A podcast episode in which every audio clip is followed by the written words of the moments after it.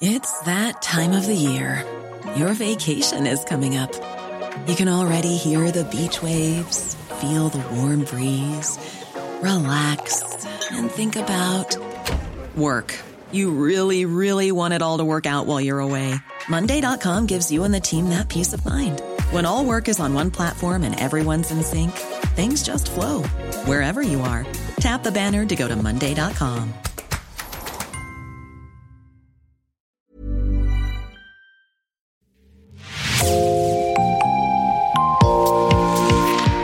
Bonjour et bienvenue dans l'actu dans la poche, le podcast quotidien d'actualité du Grand Sud-Ouest, signé Podcasting.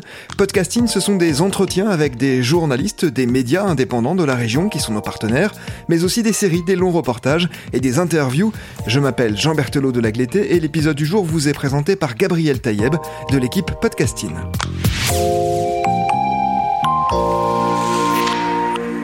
Au fil de l'histoire, rares sont les organisations à avoir éveillé autant de fantasmes, de débats, voire de querelles que la franc-maçonnerie. Associée à l'ésotérisme et aux sociétés secrètes, elle possède pourtant une riche histoire intrinsèquement liée à celle de notre pays et à celle de notre région en particulier, en commençant par le Limousin.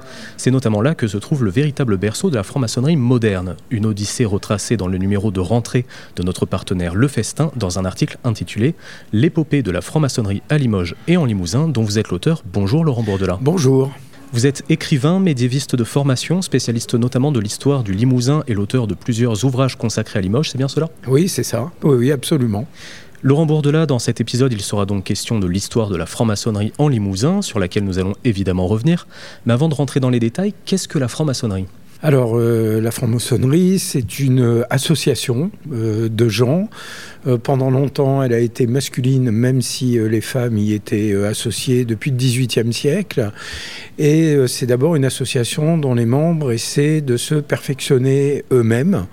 en langage maçonnique, on dit de tailler sa pierre brute. Et l'idée, c'est qu'en se perfectionnant soi-même, peut-être qu'on peut contribuer à perfectionner la société. En tout cas, pour dire ce que c'est, on peut aussi dire ce que ça n'est pas. Ce n'est pas une secte. On y entre librement.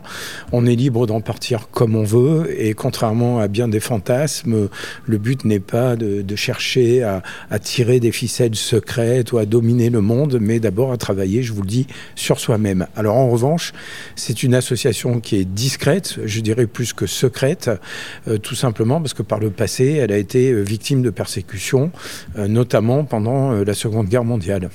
Et donc, si euh, on comprend bien dans votre article, il n'y a pas une franc-maçonnerie, mais plusieurs loges, plusieurs obédiences. Comment ça se concrétise? Alors, il y a euh, plusieurs obédiences qui suivent, on va dire, euh, des rituels différents. Par exemple, certaines sont plus christiques, d'autres, comme le Grand Orient de France, sont beaucoup plus laïques.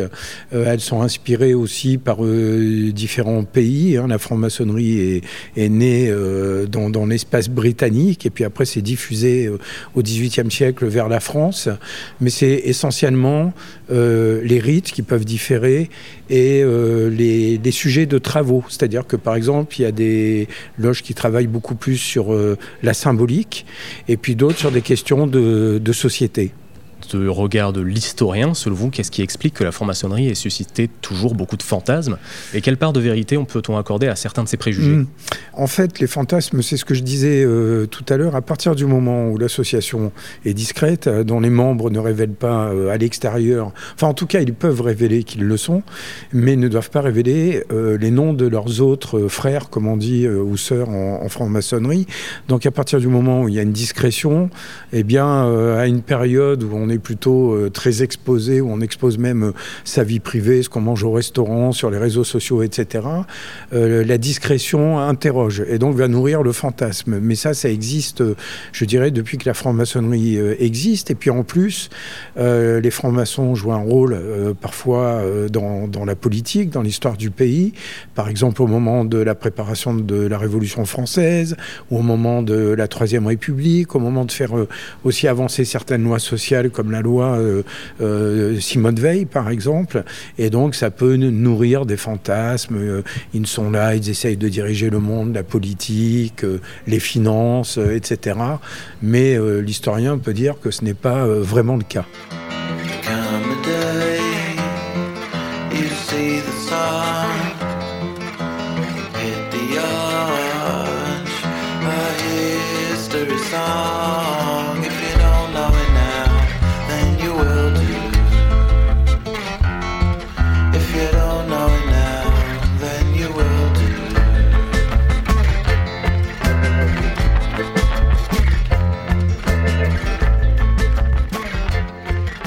Va remonter un petit peu le cours du temps. Euh, dans votre article, vous indiquez que la franc-maçonnerie s'est implantée à Limoges vers 1750. Mais en Mhm. vous lisant, on comprend assez rapidement que la ville a également joué un rôle majeur dans le développement du modèle Oui. français de l'organisation. Donc, quelle histoire lie un petit peu les deux entités au XVIIIe siècle? Oui, alors euh, si vous voulez, euh, c'est surtout euh, le Grand Orient de France d'ailleurs qui s'est euh, développé à Limoges. Euh, les, les premières réunions ont eu lieu dans une tour des remparts de la ville de Limoges, qui est liée d'ailleurs aussi à son histoire, qui s'appelait la tour Pissevache, parce qu'il y avait un ruisseau qui coulait à cet endroit-là. Donc les premières réunions ont eu lieu euh, là.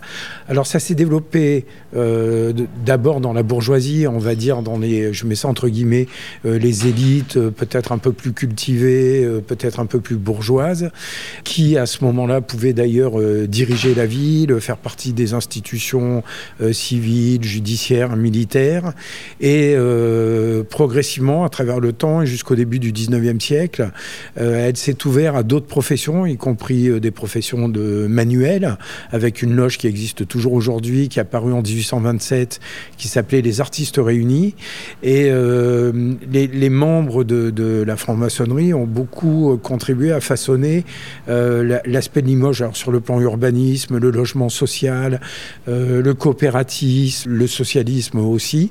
Et donc cette franc-maçonnerie s'est beaucoup développée à Limoges, où elle est d'ailleurs toujours plutôt euh, développée. Alors justement, historiquement, quelles sont un petit peu les grandes figures de la franc-maçonnerie en Limousin? On peut par exemple noter l'appartenance d'un des maires de Limoges, Mhm. euh, François Alluot, à Il y en l'une a eu des plusieurs. locales. Oui, oui, il y en a eu euh, plusieurs jusqu'à récemment, je dirais. Euh, oui, alors il y a des, figures de gens qui ont dirigé la ville. Il y a aussi euh, Pétignot euh, euh, euh, à la fin du XVIIIe siècle. Il y a François Alluot qui était à la fois un porcelainier et qui a été maire de Limoges.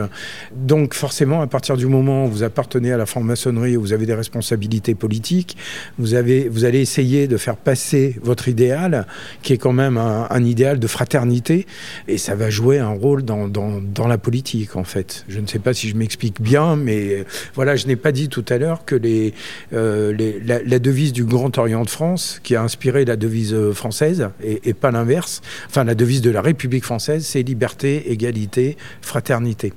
Et aussi, on pourrait rajouter laïcité.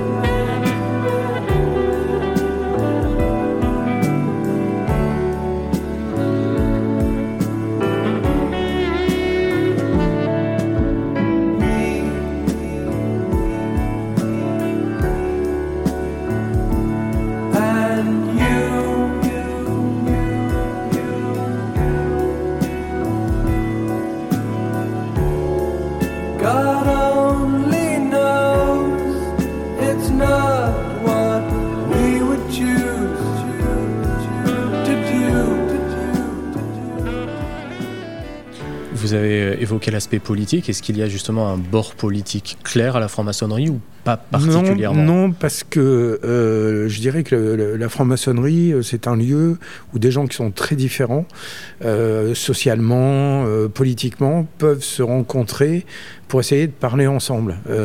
Alors, généralement, sont plutôt, je ne sais pas si je peux dire exclus, mais l'extrême droite ou les gens qui, ont des, des valeurs qui sont contraires à celles que j'indiquais tout à l'heure, c'est-à-dire celles de la République, en fait. Alors justement, en 1940, le gouvernement de Philippe Pétain interdit les sociétés secrètes et les francs-maçons sont fichés et interdits notamment d'être fonctionnaires. Cela encourage par ailleurs de nombreux membres à rejoindre la résistance Mhm. sur le territoire. Euh, en Limousin, comment cela s'est-il manifesté Alors, historiquement? Alors d'abord, euh, les loges ont été fermées euh, et à Limoges, le, le temple, c'est-à-dire le lieu de réunion, de cérémonie le plus important qui était situé dans la rue des coopérateurs à Limoges, a été fermé le mobilier a été euh, vendu et puis on, s'en est pris euh, aux francs-maçons, on les a euh, traqués, parfois emprisonnés, etc. Et donc un certain nombre sont entrés dans la résistance soit pendant la guerre ont été victimes du nazisme. Je pense par exemple à Arsène Bonneau, à François Perrin et à d'autres. Et certains aussi, des résistants, sont entrés dans la franc-maçonnerie après la guerre. Alors je pense sans doute au résistant limousin le plus connu, qui s'appelait Georges Guingouin, qui était, euh, comme on disait, le préfet du maquis, le chef des maquisards limousins.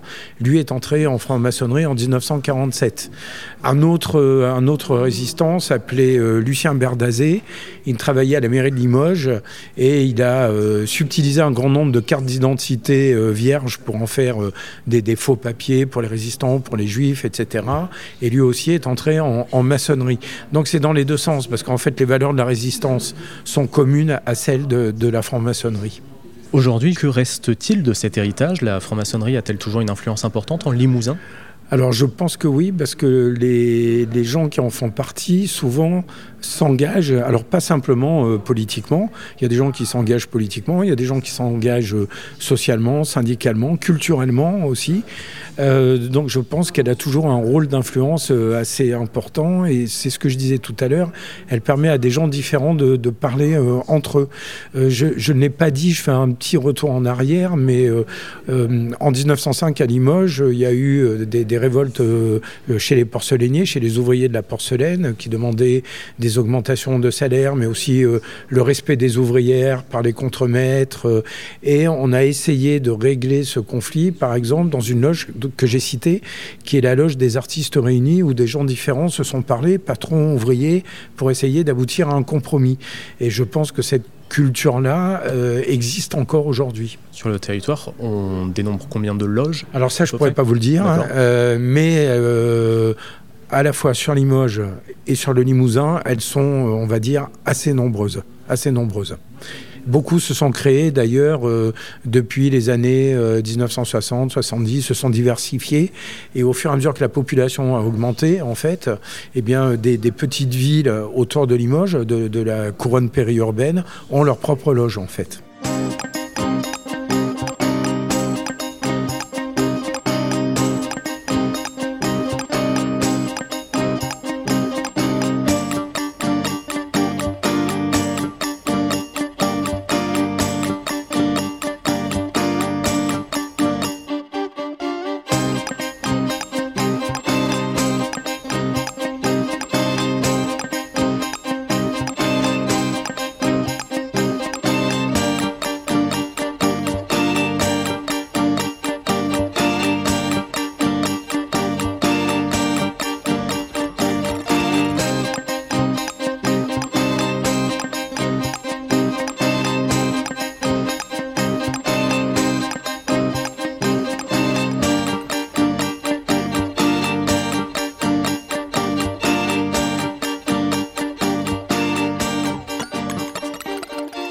Laurent Bourdelat, à titre personnel, qu'est-ce qui vous a poussé à vous intéresser à cette histoire, à l'histoire de la franc-maçonnerie et à l'histoire de Limoges même euh, alors voilà, alors d'abord, euh, bon, moi je suis, euh, je vais dire, un, un spécialiste de l'histoire culturelle euh, et littéraire, alors au national mais limousine, et de l'histoire limousine aussi, plus précisément.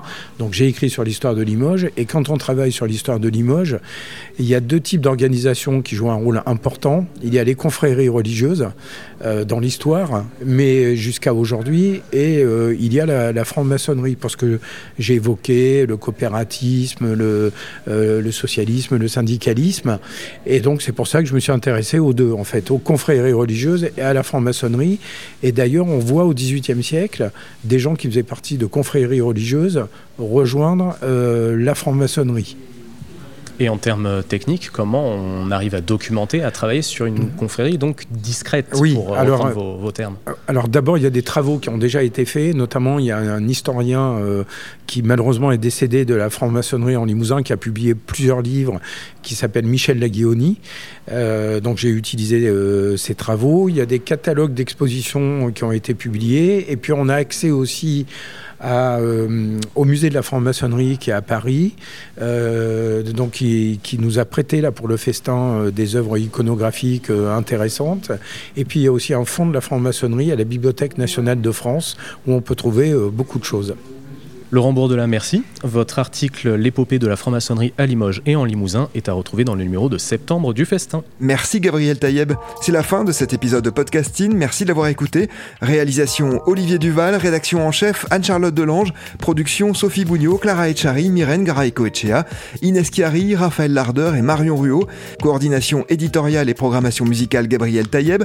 Iconographie Magali Marico. Retrouvez-nous chaque jour à 16h30 sur toutes les plateformes d'écoute. Podcasting, c'est l'actu dans la poche.